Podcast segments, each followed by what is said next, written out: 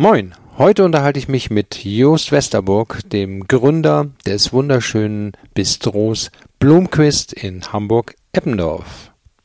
der Antrieb war, dass ich es ungerecht fand und ich gedacht habe, es kann doch nicht sein, dass der Einzelhandel aufhaben darf, aber die Gastronomie nicht. Dann werde ich halt handeln. Mein heutiger Gast ist Joost, der kurz vor dem Lockdown im letzten Frühjahr sein neues Bistro Blomquist eröffnet hat und dann auch schnell wieder schließen musste. Joost ist ein super tolles Beispiel dafür, wie man in ganz, ganz kurzer Zeit, nämlich in sieben Tagen, aus der Krise sich fortbewegen kann. Dann hat er nämlich in dieser Zeit sein Bistro zu einem Geschäft umgebaut und damit wesentlich dazu beigetragen, dass er überleben konnte und das Bistro hoffentlich demnächst auch wieder eröffnen kann. Und was man von ihm heute lernen kann und mitbekommen kann, ist eine interessante Geschichte, äh, die er hinter sich hat, aber eben auch seine Motivation, nicht den Kopf in den Sand zu stecken und wirklich äh, nach vorne zu blicken und sich etwas Neues einfallen zu lassen. Finde ich sehr spannend. Freut euch darauf. Und ja, jetzt würde ich sagen, auf geht's. Moin Jost. Moin, moin, hi. Schön, äh, dass ich dich hier treffe an einem Sonntag, wo ja. es normalerweise wahrscheinlich hier jetzt richtig schön voll geworden wäre bei dem schönen Wetter, aber Lockdown sei Dank. Das stimmt. Wir sitzen das im Moment Blumenquist nicht. hier in der schönen Hegestraße. Es scheint die Sonne, es sind 18 Grad, alle sind auf der Straße und wir sitzen hier in einem leeren Laden. Ja, das äh, kann ich verstehen. Das ist sehr, sehr bedauerlich. Da werden wir nachher auch nochmal drüber sprechen müssen. Mhm.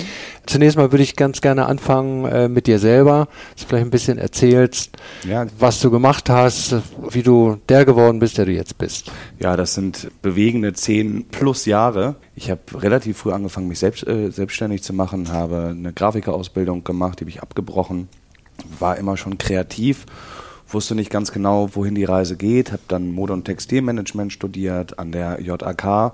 Da habe ich schon viel mitgenommen. Mhm. Es war aber relativ früh klar, dass ich nicht in die Modewelt gehe. Zwischendurch auch immer im Handel gearbeitet, war bei Giorgio Armani, das war irre, die Zeit und die Gastronomie und der Einzelhandel an sich ist eigentlich auch gar nicht so großartig unterschiedlich, ähm, zumindest gerade wenn es so ein gehobener Einzelhandel ist, wie da der Servicegedanke stattfindet. Und da habe ich bei Giorgio Armani zwei Jahre in der Studienzeit sehr, sehr viel mitgenommen habe das Studium dann auch immer mal unterbrochen, weil ich in der Zeit äh, angefangen habe, Events zu machen. Mhm. Das, Wie bist du dazu gekommen? Ja, das begann eigentlich so durch einen Zufall. Ein gemeinsamer Freund hatte einen guten Kontakt zum East Hotel in Hamburg. Der eine oder andere wird das kennen. Ja. Und ähm, wir wollten eigentlich nur Geburtstag feiern. Und weil ich ja so eine Affinität zur, zum Grafikdesign habe, habe ich dann einen Flyer gemacht und habe das Ganze Remember Me genannt. Ähm, einfach äh, aufgrund dessen, weil wir Geburtstag hatten und da kamen 1000 Leute. Mhm.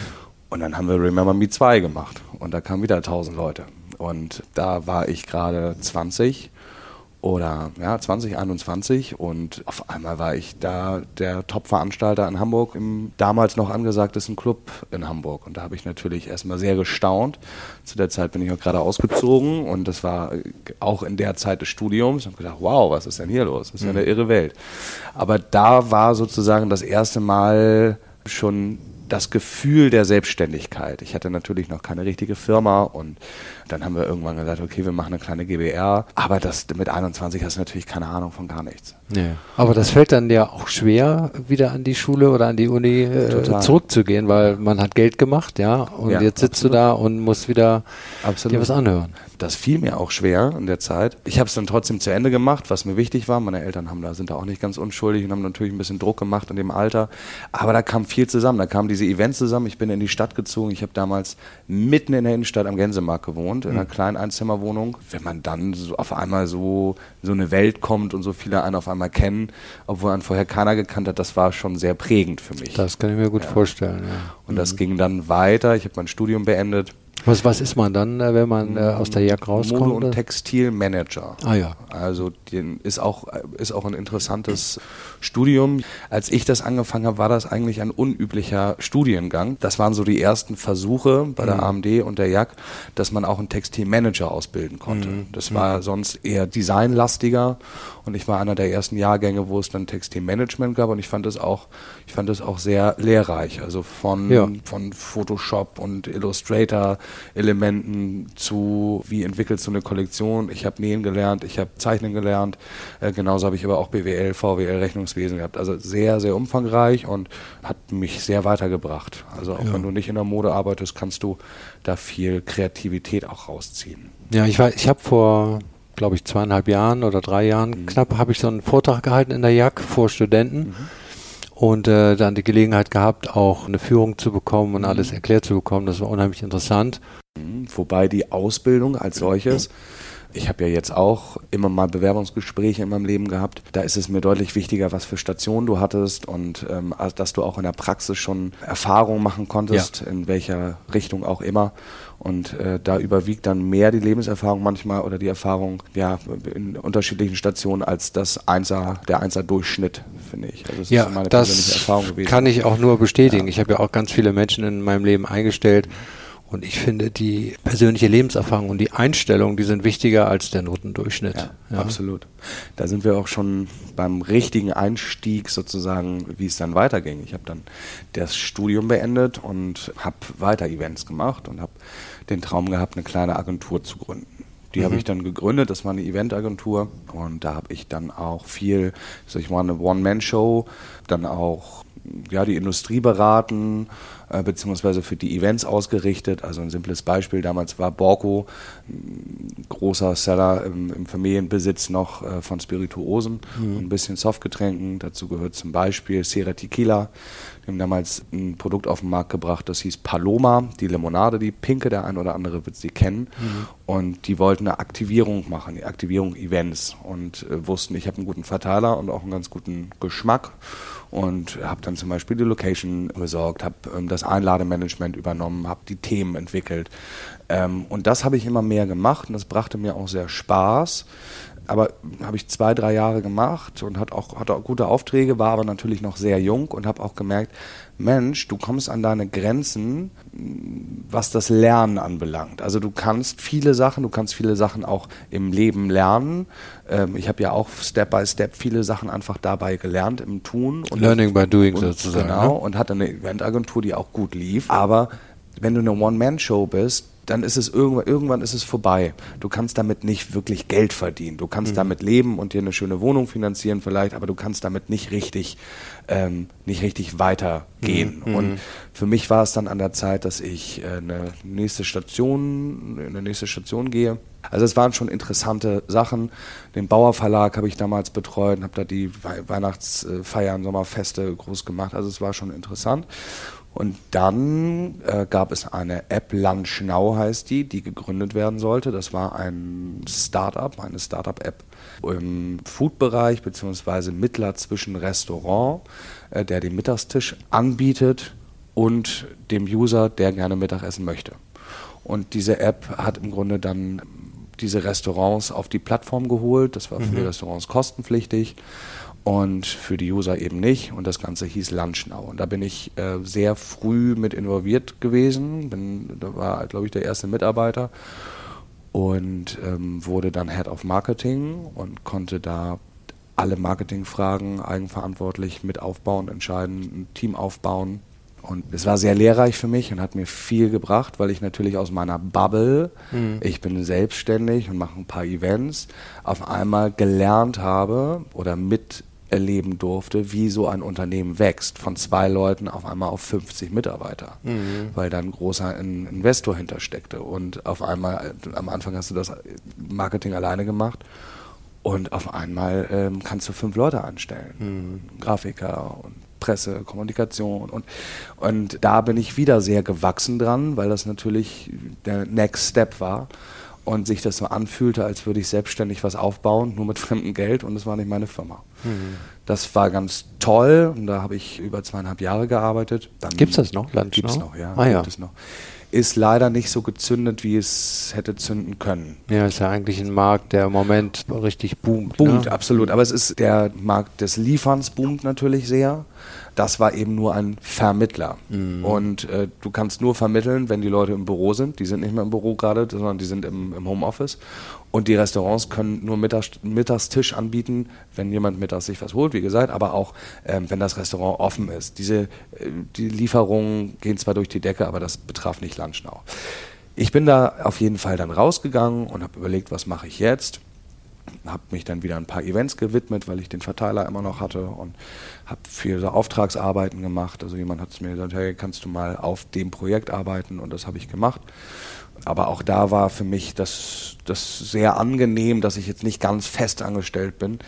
Ich habe kein Problem mit Autoritäten, aber ich habe Probleme in so einem, so mich gefangen zu fühlen. Ich mhm. brauche so ein wenig Beinfreiheit. Mhm. Habe mich in der Zeit auch ganz viel in der Werbung beworben und wurde abgelehnt durch meine lange Selbstständigkeit.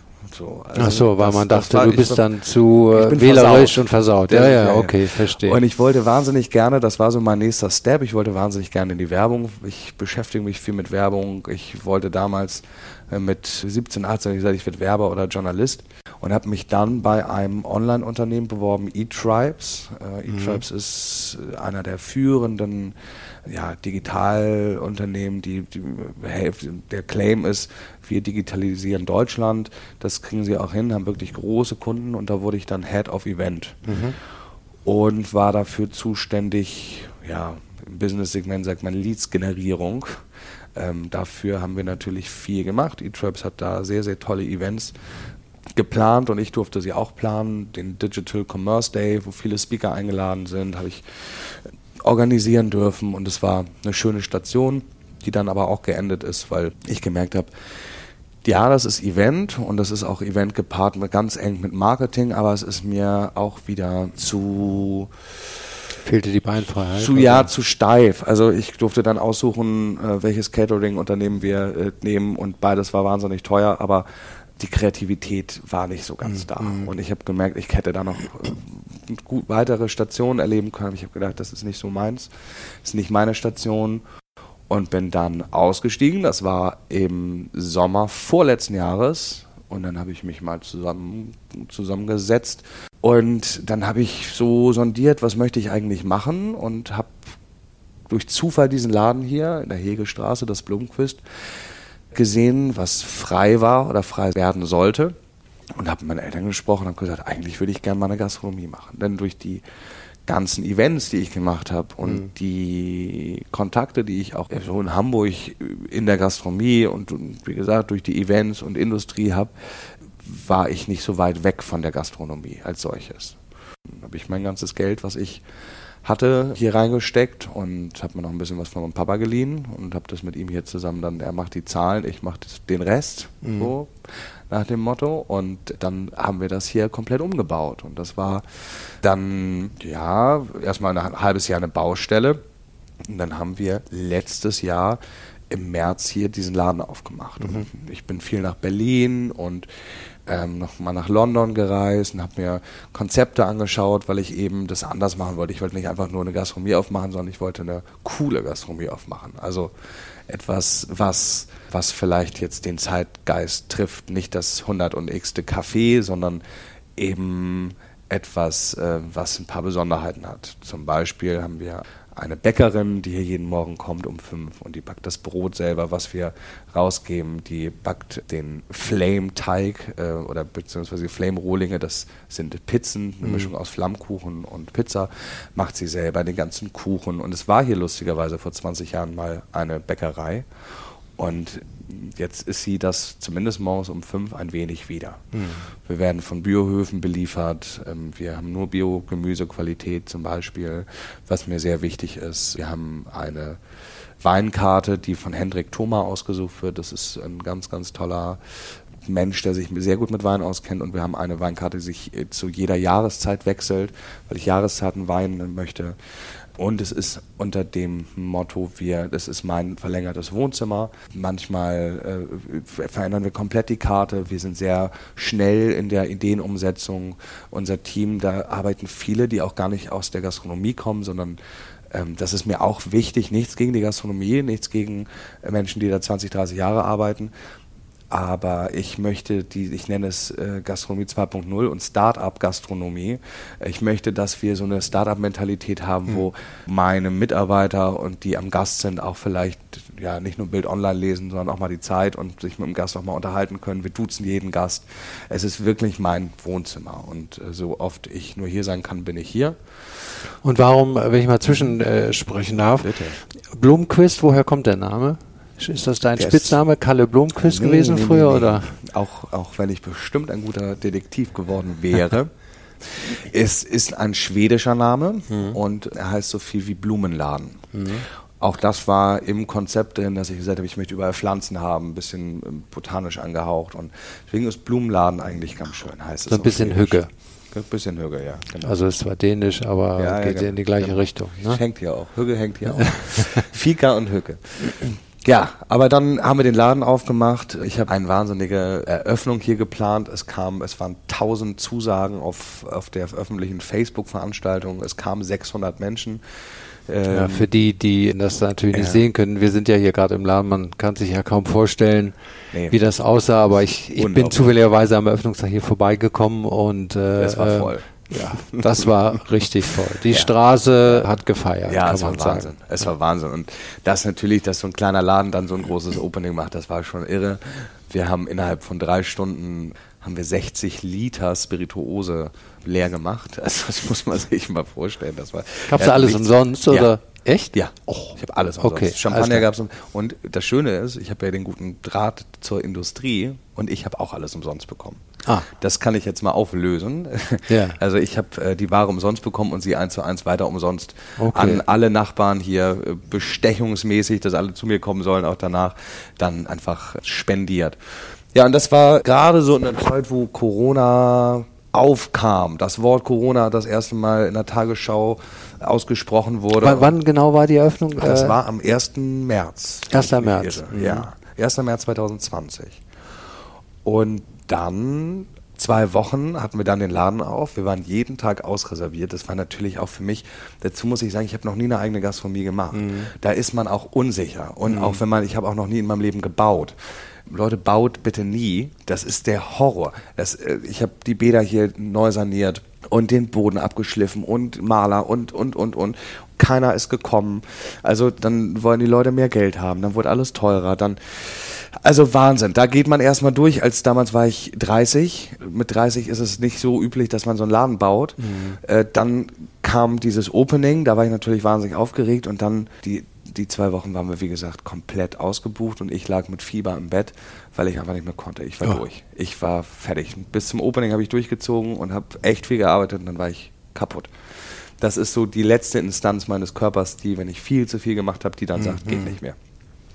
Und wer hat dann, äh, wer, wer hat, du hast aber hier ein Team gehabt mhm. mit jemandem, der das auch führt, ne? Genau. Also ich habe hier eine Betriebsleitung mhm. und, und die war Betriebsleitung klingt ja nicht gerade modern, ne? Gibt auch noch einen anderen Begriff im, im Head, Rahmen von Gastronomie 2.0? Head, Head of, Head of ah, äh, okay. äh, Gastronomie. Ah, ja, ja, okay, alles klar. Können wir sie. Aber das ist tatsächlich, die Betriebsleitung ist, das Wort bleibt und jeder kann was damit anfangen. Ja. Aber es könnte auch ähm, Head of, Head of alles sein. Ja, ja, ja okay. und dann mussten wir nach zwei Wochen zumachen, weil mhm. der erste Lockdown kam. Oh, und das war sehr, sehr, sehr bitter, mhm. weil es lief natürlich alles gut. Wir haben tolle Presseartikel bekommen, wir haben dieses Opening gehabt, wir waren ausreserviert und wir mussten den Laden schließen mit einem komplett neu eingestellten Team. Ich hatte eine Mannschaft hier von 14 Leuten. Wir, wir hatten alles neu gekauft. Wir haben hier wirklich einen großen sechsstelligen Betrag investiert. Und dann musst du zumachen und du weißt ja nicht, was passiert. Mhm.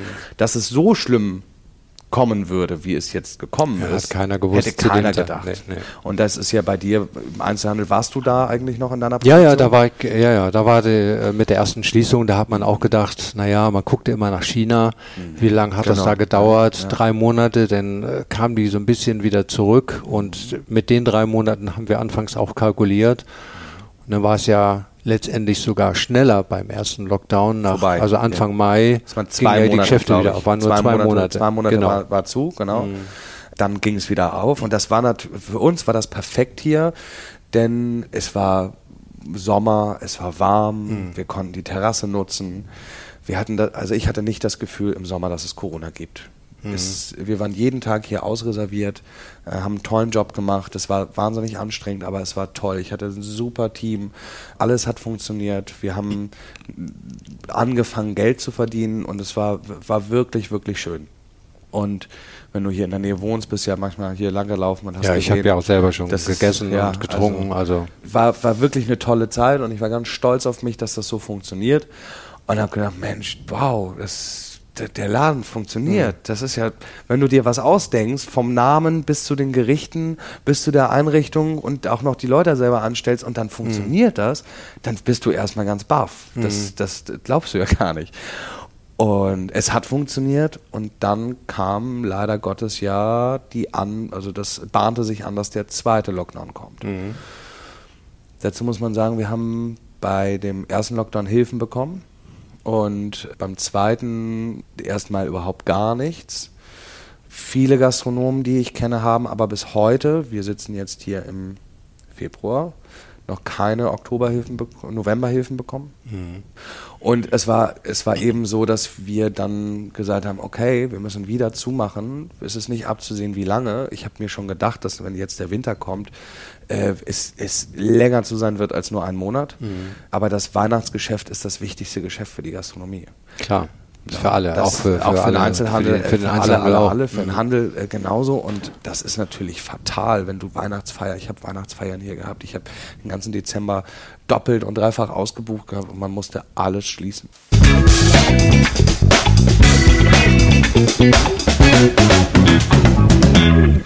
An dieser Stelle eine kurze Pause, die ich dazu nutzen möchte, mich bei euch zu bedanken, dafür, dass ihr bislang die anderen Folgen gehört habt und äh, die auch heute zu Ende hören werdet und möchte euch ganz gerne auffordern, mir ein Feedback zu geben, egal ob positiv oder kritisch, aber das kann dazu beitragen und wird dazu beitragen, dass ich mich noch mehr anstrenge und Verbesserungen mache. Also gebt's mir und äh, jetzt geht es auch schon weiter.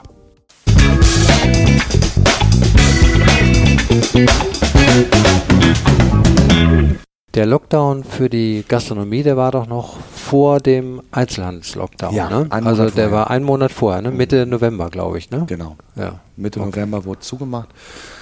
Und das, das, das heißt, jetzt ist seit über drei Monaten äh, ist der Land zu, ne? Oktober, im Oktober haben wir zugemacht, ne? Ah, okay. Oktober. Deswegen ja November, Oktober, November, Dezember, Januar, Februar, März. Also mhm. bis März wird fast ein halbes Jahr. Boah, fast ja. ein halbes Jahr. Tja, und dann ist man, hat man gerade angefangen. Und, und, und, und, du musst trotzdem die Miete zahlen, du kriegst mhm. keine Hilfen, du hast gerade angefangen. Und das, was, was man im Sommer, was übrig geblieben ist, das hat man ja auch zurückgezahlt an Dinge, wo man investiert hat. Also das ist ja jetzt nicht so, dass man äh, einen Sommer mal ein bisschen Geld verdient und da, davon dann äh, einen Komplettausfall bezahlen kann. kann. Das kannst du nicht. Wirklich. Das geht nicht. Konntest du die Mitarbeiter in äh, Kurzarbeit schicken und behalten? Ja, das ja. konnte ich. Das mhm. konnte ich. Ich habe dann, also als wir zugemacht haben, habe ich gesagt, es kann nicht sein. Deswegen bin ich, glaube ich, auch, darf ich hier heute sprechen. Es kann nicht sein, dass der Einzelhandel offen, haben, äh, mhm. offen bleiben darf und die Gastronomie nicht. Ich habe es auch nicht verstanden, ehrlich gesagt. Mhm. Ich glaube keiner. Keiner, weil die ja. Hygiene, die Hygienegegebenheiten waren, waren total gegeben. Es, es, es, gab keinen Grund, es gab noch nicht mal vom Robert Koch Institut einen, einen Grund, ähm, weil, die, weil die Zahlen irgendwie oder die Ansteckungsrate in, in der Gastronomie größer gewesen wäre. Ich fand das, ich fand das wirklich skandalös und ich habe gesagt, das kann nicht sein. Also werden wir handeln. Und ich habe innerhalb von sieben Tagen, habe ich echt viel für gearbeitet, den Laden umgebaut, habe insgesamt 500 unterschiedliche Artikel hier daher gehabt, habe ein Warenwirtschaftssystem aufgebaut, ein kleines, habe meine ganz viele unterschiedliche Händler angerufen und habe gesagt, ich brauche Kommissionsware, ich kann sie jetzt nicht zahlen, willst du mich unterstützen? Und ich wurde von allen unterstützt, von ja, Fritz Kohler und von Ratsherrn und von mhm. Tranquilo, ein ganz toller Händler, der mit italienischen Feinkostprodukten handelt. Und ich habe eine zweite Sache gemacht. Ich habe gesagt, die Gastronomie ist zu. Das ist natürlich für kleinere Start-up-Marken, Getränkemarken oder Produkte auch viel, viel schwerer. Und habe gesagt, schickt mir eure Produkte zu. Und wenn ihr hier dabei sein wollt, dann habt ihr einen kleinen Shop-in-Shop. Ich habe hier so Kisten reingestellt. Könnt ihr hier eure, eure äh, Waren zeigen. Ja, die, ich nur mal so zwischendurch, mhm. die äh, es gibt ja ein paar Fotos davon, mhm. ne, für die äh, Zuhörer, die sind dann äh, auf dem Instagram-Account, kann man das sehen, genau. wie aus quasi aus dem Bistro ein, ein äh, ja. ja. Einzelhandelsladen wurde. Ein Einzelhandel, äh, ein Einzelhändler wurde. Und 500 Produkte sind schon gar nicht so wenig. Wir hatten dann Unterschiede. Wie, wie hast du das in sieben Tagen denn geschafft? Ja, ich also habe ich meine, das ich ist alle ja, angerufen. Ja. Ich habe gesagt, ich brauche euch. Ich habe meinen Ladenbauer angerufen und gesagt, ich brauche dich, ich habe kein Geld, aber hilfst du mir? Der hat mir dann hier palettenweiß angemalt und mir die, ähm, die, die Sitzecken abmontiert und aufmontiert. Ähm, ich habe einen Zeltverleiher angerufen und gesagt, ich brauche hier ein Zelt, damit ich meine, mein ganzes Equipment äh, des Restaurants irgendwo lagern kann. Ähm, dann habe ich mit allen Mitarbeitern die Regale eingeräumt. Wenn ich nochmal, also ich, ich finde, dass das ist auch in der Tat einer der Gründe, warum ich mit dir sprechen wollte, weil innerhalb von sieben Tagen etwas umzusetzen, ist das eine. Dazu gehört aber ja auch ein Umschalten im Kopf, wenn man das so ausdrücken will, ja. Richtig. Also und ich habe natürlich viele Menschen kennengelernt, die vor lauter Schreck erstmal gar nichts gemacht haben. Und du hast ja offensichtlich gleich umgeschaltet und hast gesagt, so ich kann gar, ich werde nicht lange warten, ich muss ja. mir irgendwie sofort was anfallen lassen. Ja. Weil also, es mich geärgert hat. Was dich geärgert hat? Weil Achso, weil, weil, es, dich weil es mich Achso, das war der Antrieb. Das, okay. Der Antrieb war, dass ich es ungerecht fand und ich gedacht habe, es kann doch nicht sein, dass der Einzelhandel aufhaben darf, mhm. aber die Gastronomie nicht. Dann werde ich halt handeln. Mhm. Und hast du diese Art von, von äh, Fähigkeit woanders schon mal in deinem Leben gehabt? Nee, ich meine, wo, woher kommt das? Ist das Familie oder hast du schon immer so getickt oder bist du, weil es gibt ja viele, die mhm. haben nichts gemacht. Ja? Ich glaube, da gehört Mut zu mhm. und auch den Laden hier überhaupt zu eröffnen und aus einem kleinen Café Absolut. irgendwas zu machen, obwohl man kein Gastronom ist, da gehört auch Mut zu. Ich glaube, dass ich, dass ich schon mit einem gesunden Selbstbewusstsein ausgestattet bin und in dem Moment auch Gott sei Dank nicht so viel nachdenke. Ich mache. Mhm. Und ich denke, manchmal ist das fatal und nicht so gut.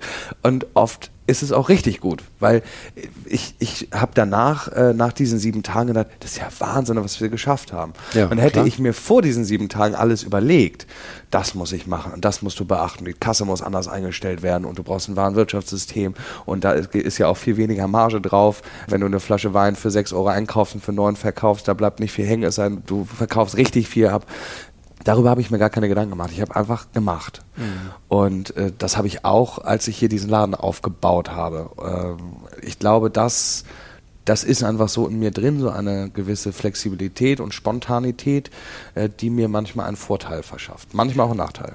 Und dein Vater, der ist ja quasi Co-Partner mhm. mit dir. Hat er dann gesagt, Mensch, Jost, du hast nicht alle Tassen im Schrank ja, jetzt. Absolut. Äh, aber letztendlich hat er, hast du ihn überzeugt. Absolut, ja, der hat, ich hab, der hatte gar keine Chance. Ich habe alle angerufen.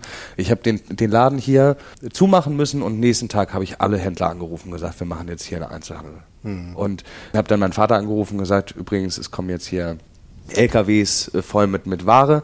Du musst dir keine Sorgen machen, du musst kein Geld mehr investieren, wir kriegen das alles auf Kommission. Gut, also ja. ich habe ich hab diesen, diesen Laden umgebaut für erstmal 0 Euro. Mhm. Die Möbelwerft hat mir das, wie gesagt, gratis, so, was ich Wahnsinn finde, ne? was ja, auch so, ja. so ein Support äh, ist echt irre. Dann ähm, habe ich neue, habe ich Pop-Up Blomquist, äh, habe ich das ja genannt, die Feinkostboutique. Mhm. Habe dann ein neues Logo entwickelt. Das wurde mir auch gratis von meinem Folierer gedruckt. Das habe ich rangemacht. Meine Mädels haben mich kostenlos unterstützt und gesagt, wir wollen keine Stunden aufschreiben, wir helfen dir. Mhm. Ja, und die ganzen Händler haben mir hier äh, die Regale eingeräumt mhm. und gesagt, wir unterstützen dich. Das kannst du natürlich auch nur machen, wenn du mit allen fair vorher in deinem Leben umgegangen bist. Wenn und du ein Arschloch bist, dann hätte dir keiner geholfen. Also und du musst wahrscheinlich auch symbolisch die Hosen runterlassen und, Klar, äh, und sagen, ich habe nichts. Ich habe nichts absolut. und äh, das ist, absolut. hilf mir. Ne? Das machen ja auch nicht alle. Das, absolut. Mhm. Und zur Folge hatte das Ganze dann, dass wir im Oktober angefangen haben mit diesem Laden, diesen Laden eröffnet haben und dann ist eine Eigendynamik entstanden, die hätte ich nicht erwartet. Denn ich wollte ja einfach aus Trotz hier was machen und immer noch stattfinden. Mhm. Aber wir sind in so vielen Medien dann auf einmal gewesen. Sat 1 war hier, das Abendblatt hat zwei große Artikel, zwei Doppelseiten, äh, äh, äh halbe Seiten über uns gemacht. Die Bild-Zeitung hat berichtet, die Mopo hat zweimal berichtet.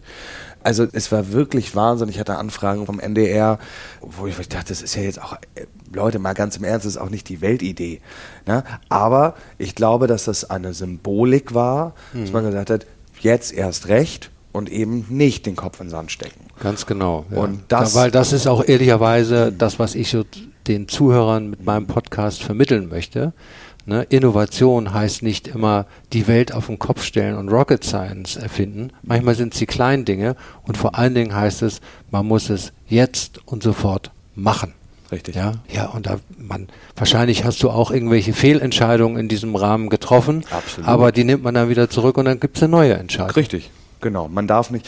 Angst kann ja auch sehr lähmen. Genau. Und äh, wenn man immer Angst hat, alles falsch zu machen, dann macht man vielleicht nichts, nichts falsch, aber man macht auch nichts. Mhm. Das ist das Problem. Da macht man auch nichts richtig. Genau, genau. Man, und, und man lähmt. Und wir haben einfach gemacht. Wir haben dann sehr, sehr viel Erfolg damit gehabt, denn wir haben auch für Firmen dann auf einmal Pakete packen dürfen.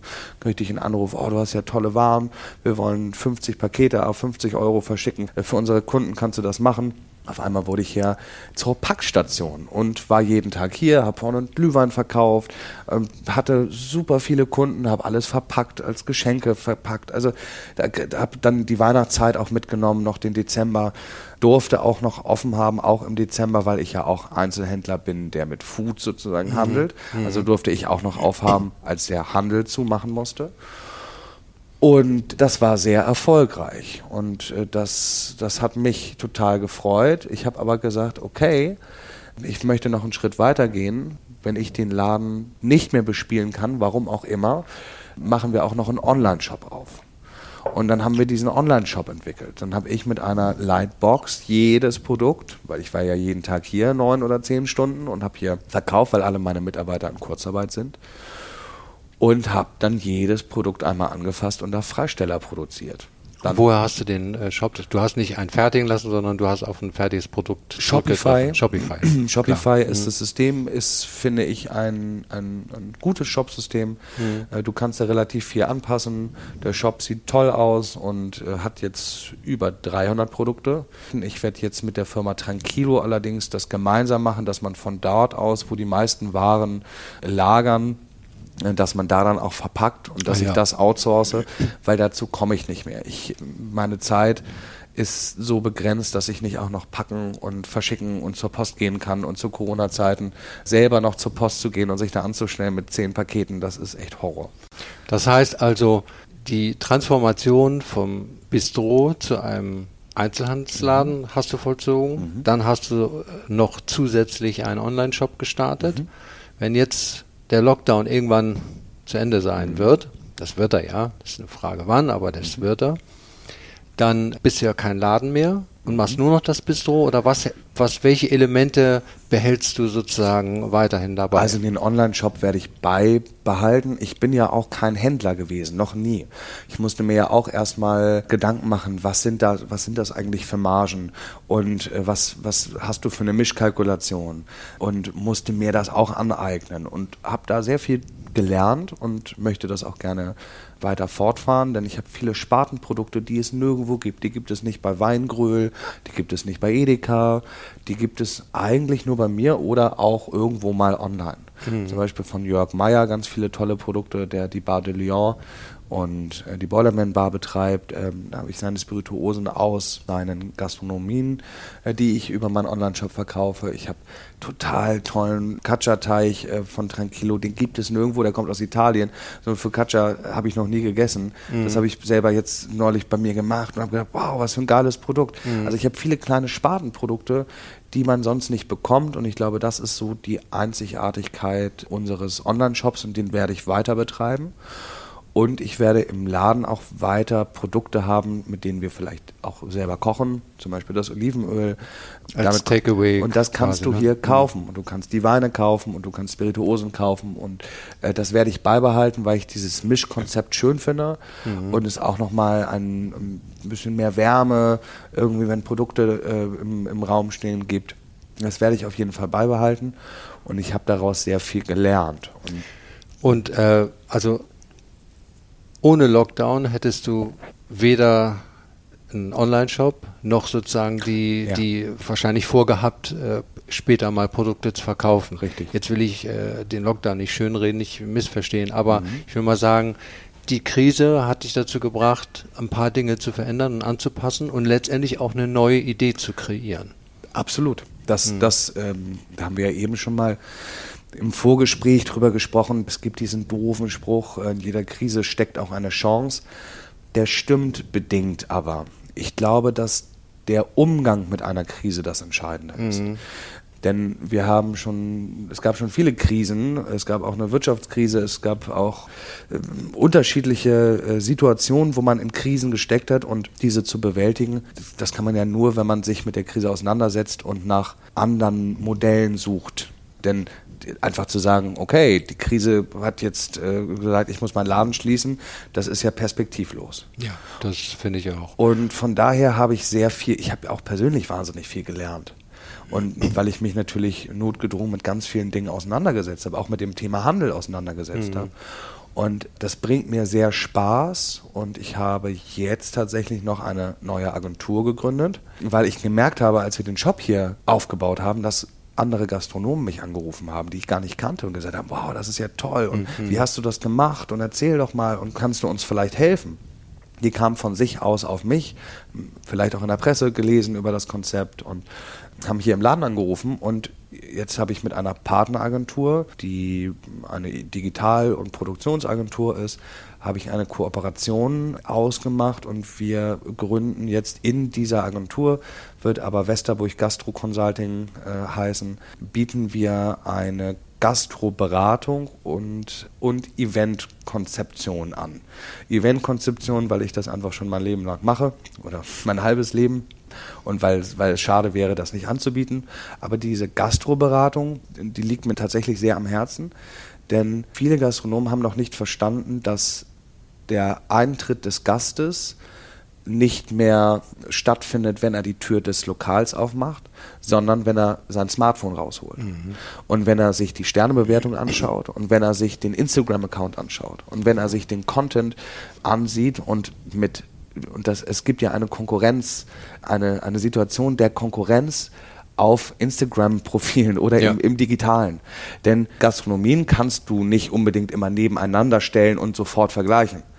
Durch Instagram geht das. Du kannst auf die eine Seite sagen, wow, das sieht aber gut aus, das ist aber ein tolles, äh, das sind aber tolle Food-Fotos, aber eine gemütliche Atmosphäre. Guck mal auch in die Story. Oh, ja, heute Google Maps geht es ja auch, ne? bei Wenn Google Maps geht es auch. Und das ist eben die Veränderung, die andere Unternehmen schon schneller mitgemacht haben. Die Gastronomie ist da noch nicht so weit. Und da berate ich die Gastronomen, wie man besseren Content produzieren kann, zeige auch, wie sie das selber machen, Nehmt- macht das auch natürlich selber gerne mit, äh, mit dieser Firma. Und wir spielen und haben, haben den Zugriff auf die Instagram-Accounts, die wir dann sozusagen äh, bespielen. Ja. Und Wie hast du das jetzt gemacht hier mit deinem Online-Shop? Weil, also den zu starten ist ja eine Geschichte, Ja. Spotify, du hast Produkte reingestellt, aber äh, wie sind andere darauf aufmerksam geworden? Du hast ja wahrscheinlich nicht nur Kunden, die hier aus der näheren Umgebung kaufen, sondern, äh, ich weiß nicht, was ist dein weitester Kunde, weißt du das? Du meinst jetzt online? Ja. Also ich hatte eine Bestellung aus Düsseldorf, aus Köln, Ja, aus okay. München. So, Äh, wie- woher wussten die Düsseldorfer wär, denn? Wäre wär München das, das weiteste. Ja gut, du musst natürlich dich ein bisschen mit Google auskennen und mit SEO-Marketing. Mhm. Das äh, haben wir auch, wir haben nicht wahnsinnig viel Geld reingesteckt, aber ich glaube, die, die Kampagne war schlüssig. Äh, du brauchst gute Fotos. Du Mhm. brauchst auch da ein bisschen Presse, auch wenn das erstmal regional ist, aber um, um einfach Referenzen zu haben. Da wurde auch über uns berichtet. Und äh, dann, dann brauchst du einfach einen guten Social Media Auftritt. Und da ist es wieder, wieder der Punkt, nicht das Budget entscheidet, sondern die Kreativität und die Passgenauigkeit. Die Zielgenauigkeit, wo schaltest du, mit welchen, mit, we- mit was für einer Kampagne gehst du an den Start. Ja, das kennst du bestimmt aus dem Einzelhandel auch. Genau. Die Kampagne entscheidet und nicht das Budget. Wenn du eine scheiß Kampagne hast, dann äh, kauft trotzdem keiner bei dir. Nochmal eine Frage hier zurück zu deinem Bistro. Bist du durch Zufall hier auf dieses Geschäft, äh, das frühere Café gestoßen? Oder hast du gesagt, ich möchte ganz bewusst hier nach Eppendorf oder wärst du auch woanders hingegangen? Ich wäre auch woanders hingegangen mit dem zweiten und dritten Laden. Mhm. Das war nämlich der Plan, dass man Blomquist in Winterhude, Eimsbüttel und Eppendorf spielt. Das sind alles Stadtteile, die seit langer Zeit gewachsen sind. Das sind alle Stadtteile, die, ja, wo die Menschen auf jeden Fall zahlungskräftig sind und wo man das, dieses familiäre spielen kann, das würde zum Beispiel in Wandsbek nicht so gut funktionieren. Mhm. mhm. Denn ich komme selber hier aus Eppendorf oder wohne jetzt eine lange Zeit schon hier. Ich kenne die Gegend und ich wäre nirgendwo anders hingegangen, außer diese, in diese drei Stadtteile, ehrlich gesagt. Mhm. Ja. Und würdest du, es ist ja, wird ja sehr viel gesprochen über sozusagen die negative Entwicklung der Innenstädte und äh, Ladensterben. Äh, Gäbe es also sicherlich äh, demnächst ein paar Flächen, die theoretischerweise in Frage kommen. Wäre das überhaupt eine Option für dich, sozusagen in die Innenstadt zu gehen und zu sagen, so, ich helfe mit, äh, dass die Leute da auch ein bisschen mehr Aufenthaltsqualität und äh, bekommen und, und länger in der Stadt bleiben? Mein bester Freund äh, Christian Zirno hat die Sands Bar mitten mhm. in der Innenstadt bei der Dammtorbrücke. Ja, also ja. Das ist ja zentral in der Innenstadt und der sagt zu mir auch die Miete, also die Mietkosten mhm. Im Verhältnis gesetzt zu den Einbußen an potenziellen Gästen, die da nämlich gar nicht mehr sind. Mhm. Denn es wird sich auch nachhaltig, denke ich, etwas verändern, wie und wo Menschen arbeiten. Denn dieses Corona-Jahr hat gezeigt, dass es bei manchen Jobs völlig egal ist. Ich bin da konservativ. Ich finde, es ist total wichtig, dass man sich auch sieht, dass man sich in die Augen mhm. guckt. Gerade wenn es um kreativere Prozesse geht, mhm. dass man miteinander was entwickelt. Das kannst du bei Zoom nicht so, wie du es gemeinsam an einem Whiteboard machst. Von daher, ich denke darüber anders, aber ich glaube, dass es gesellschaftlich sich eben verändern wird. Und dadurch werden die Innenstädte noch unattraktiver werden. Das zweite ist das Sterben des Einzelhandels. Mhm. Also es wurde ja nicht wirklich viel vom Senat dafür getan, dass der Handel überleben kann, auch mitten im Weihnachtsgeschäft zuzumachen. Die ganzen Waren äh, liegen jetzt noch in, den Einzel in dem Einzelhandel. Milliarden. Das sind Milliarden, die man ja. vor Weihnachten, äh, zwei Wochen vom Weihnachtsgeschäft zumacht. Das, das ist ein Wahnsinn und man muss auch mehr die Vermieter in die Pflicht nehmen. Die, warum müssen denn alle gerade in den sauren Apfel beißen und äh, keiner verdient Geld, aber die Vermieter verlangen immer noch die vollen Mieten? Ja.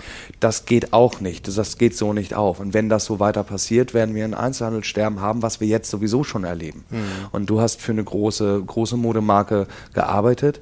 Ehrlich gesagt bin ich da bin ich von diesen großen Brands auch nicht so ein Riesenfan, denn in jede Stadt, in die ich gehe, das ist nun mal die Globalisierung oder der Nebeneffekt der Globalisierung, jede Stadt sieht, sieht gleich aus. aus ja, ja. wenn ich in London bin, in einer Innenstadt, in einer Einkaufspassage, dann sieht das genauso aus wie in Hamburg, in, in Düsseldorf. Aber die ganzen kleinen Buchhändler, kleine Bekleidungsgeschäfte, die besondere Sachen haben, die werden alle nicht überleben. Die ja. wird es alle nicht mehr geben. Nee, das äh, ist ja das große, die große Gefahr, dass äh, über das Online-Geschäft und, ja. und jetzt ja. auch durch die veränderten Einkaufsgewohnheiten der Kunden Richtig. ein großer Anteil der Läden überflüssig Aber wird. Aber um dein, deine Frage zu beantworten, wenn mir eine Fläche in der Innenstadt angeboten werden würde, die nicht völlig überteuert ist, wenn man die Möglichkeit geben würde, die Stadt urbaner und wieder auch interessanter für individuelle Läden und Gastronomien zu machen. Da müsste aber vielleicht die Politik einschreiten, denn diese, diese Mieten kann keiner bezahlen, ja. der nicht eine Systemgastronomie hat oder H&M heißt. Ja, ich sag mal, liebe Vermieter, ihr habt das gehört. Ne? Also hier ist jemand, der eindeutig sagt, ich würde, aber dazu müssen die Preise runter. Absolut. absolut. Teile teil ich absolut deine Meinung. Ja. Aber lass die jüngeren Kreativen in die Stadt, so wie es teilweise auch in Kopenhagen ist, so mhm, wie es in. Stockholm genau. ist, wo man ein urbanes und modernes Leben gemeinsam führt. Denn ich glaube, es ist wirklich überholt, dass diese riesen Mieten nur noch nur gezahlt werden müssen und man dadurch einfach auch immer die gleichen und gleichen äh, Unternehmen hat. Unternehmen hat ja. Nochmal äh, zu dir als Chef. Also du hast 14 Mitarbeiter gehabt, klar, jetzt die Corona-Zeit, da konnte man nicht so führen, wie man das normalerweise macht, aber wenn ich jetzt deine Betriebsleiterin ja. fragen würde, wie ist denn so der Just als Chef, was ja. würde sie sagen? Viel zu nett. Viel zu nett? Ja, viel ja. zu nett. Ich habe auch in meinem Leben viele Menschen gehabt, die die nicht so nett waren im Umgang und musste mich da ziemlich durchbeißen, auch wenn ich äh, ja noch einen freieren Weg hatte als vielleicht viele andere, als wenn du in der Kreissparkasse 30 Jahre arbeitest. Ja. Ich glaube, das ist noch ein bisschen uninteressanter. Aber ich möchte hier ein sehr soziales, nettes Miteinander, das ist mir wahnsinnig wichtig. Mir ist wichtig, dass das Team sich untereinander versteht. Mir ist wichtig, dass man mit mir sofort kommuniziert, dass da gar keine Missverständnisse entstehen können, sondern dass man sofort kommuniziert und miteinander spricht und weiß, woran man ist und Ehrlichkeit an den Tag legt. Ich habe oft Verständnis, möchte aber, mein wichtigstes Gut ist diese Ehrlichkeit und wer die, wer die missachtet, dann kann ich dann auch grantig werden. Mhm. Ja? Und du bist ja schnell. Mhm. Also ne? Mhm. mal eben den Laden mhm. umgestellt. Mhm. Das ist nicht für jeden Mitarbeiter einfach, diese Geschwindigkeit mitzugehen. Das nee, weiß ich aus Erfahrung. Ne? Also manche brauchen ein bisschen länger. Ja. Nicht, dass sie dagegen sind, aber ja, die brauchen einfach ja, ein bisschen länger, bis sie damit umgeswitcht äh, haben. Mhm. Wie, wie hast du das denn geschafft, die alle mit ins Boot zu holen? Also es ist so, dass die Aufgaben ganz klar verteilt sind und dass ich meine Schnelligkeit, dass ich weniger mit involvieren muss und ich die Entscheidung schnell treffen kann und dann die richtigen Menschen habe, die sie mittragen. Weil sie äh, schon so ausgesucht hast von vornherein. Weil ich sie so ausgesucht habe und weil sie mir auch vertrauen und weil sie den Weg auch gerne mit mir gehen. Und meine mhm. Betriebsleiterin, die jetzt leider in eine andere Stadt zieht und mich verlassen hat, oh. tatsächlich, mhm. äh, aber auch nicht, nicht wegen der Krise, nicht wegen des Unternehmens. Wir sind, äh, haben ein freundschaftliches Verhältnis, aber hat sich verliebt und zieht in eine andere Stadt. Und das ist ihr, sei ihr auch gegönnt. Aber die ist für mich, die ist sehr nah dran. Also mhm. so eine Person, die für mich ja auch Assistenz ist, ist bei mir ganz nah dran und die weiß ganz genau, äh, was ich kann und was ich nicht kann. Und da bin ich transparent. Mhm. Und die führt teilweise auch meine, meine Pläne mein, und, und erinnert mich und schreibt mir Reminder und ich bin manchmal ein wenig zerstreut, aber super da und wenn ich irgendwo bin, dann brauche ich auch keine dreistündigen Meetings, sondern mhm. manchmal nur eine halbe Stunde und dann arbeite ich sehr, sehr, sehr konzentriert und dann bin ich wieder bei einem anderen Thema. Mhm. Also mhm. ich bin so ein kleines ADHS-Kind, was sehr gut und sehr schnell da ist, aber sich dann auch nicht ewig konzentrieren kann und möchte. Mhm. Okay, gut. Ganz zum Ende nochmal eine Frage an dich, Just. Viele Kollegen ich frage das deshalb, weil ich auch, ich hatte ein Video von dir gesehen, äh, ich weiß nicht, auf dem Kanal Leuchtturm lief ja. das, ne? Da hast ja. du ja auch nochmal den auch deinen Kollegen so ein bisschen äh, versucht mitzunehmen. Mhm. Was würdest du denen jetzt als Tipp geben, wie man diese Krise überwinden kann und wird? Und äh, was, was gibst du denen als, als positiven ja, so Mitteilung mit auf den Weg? Ja, also wir haben ja jetzt, jetzt sitzen wir hier Ende Februar oder Mitte, Ende Februar.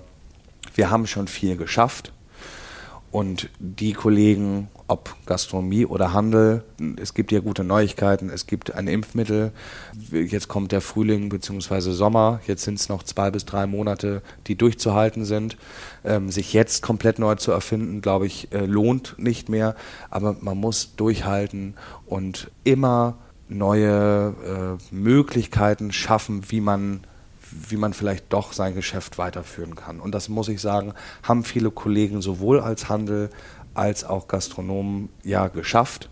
Und das würde ich mitgeben. Seid kreativ, macht das, was ihr nun mal jetzt in dieser komischen Zeit machen dürft und zieht euch nicht zurück und igelt euch ein, weil dadurch werdet ihr nicht viel weiteres schaffen, sondern Gas geben, nach vorne gucken. Ja. ja. Schönes Schlusswort. Vielen Dank. Vielen Dank für das Gespräch. Ich drücke äh, beide Daumen, dass es möglichst bald wieder aufgeht, äh, damit ich auch selber hier ja. mal wieder vorbeikommen kann zum Essen. Und äh, ich finde das wirklich bemerkenswert, wie schnell du da die Dinge umgeswitcht hast. Und ich hoffe, dass das andere auch so empfinden werden, die Zuhörer, das vielleicht auch als Inspiration nehmen, das selber nachzumachen. Vielen, vielen Dank und schön, dass ich hier sein durfte. Jo, prima. Schönen Alles Tag. klar. Tschüss. Tschüss, Just.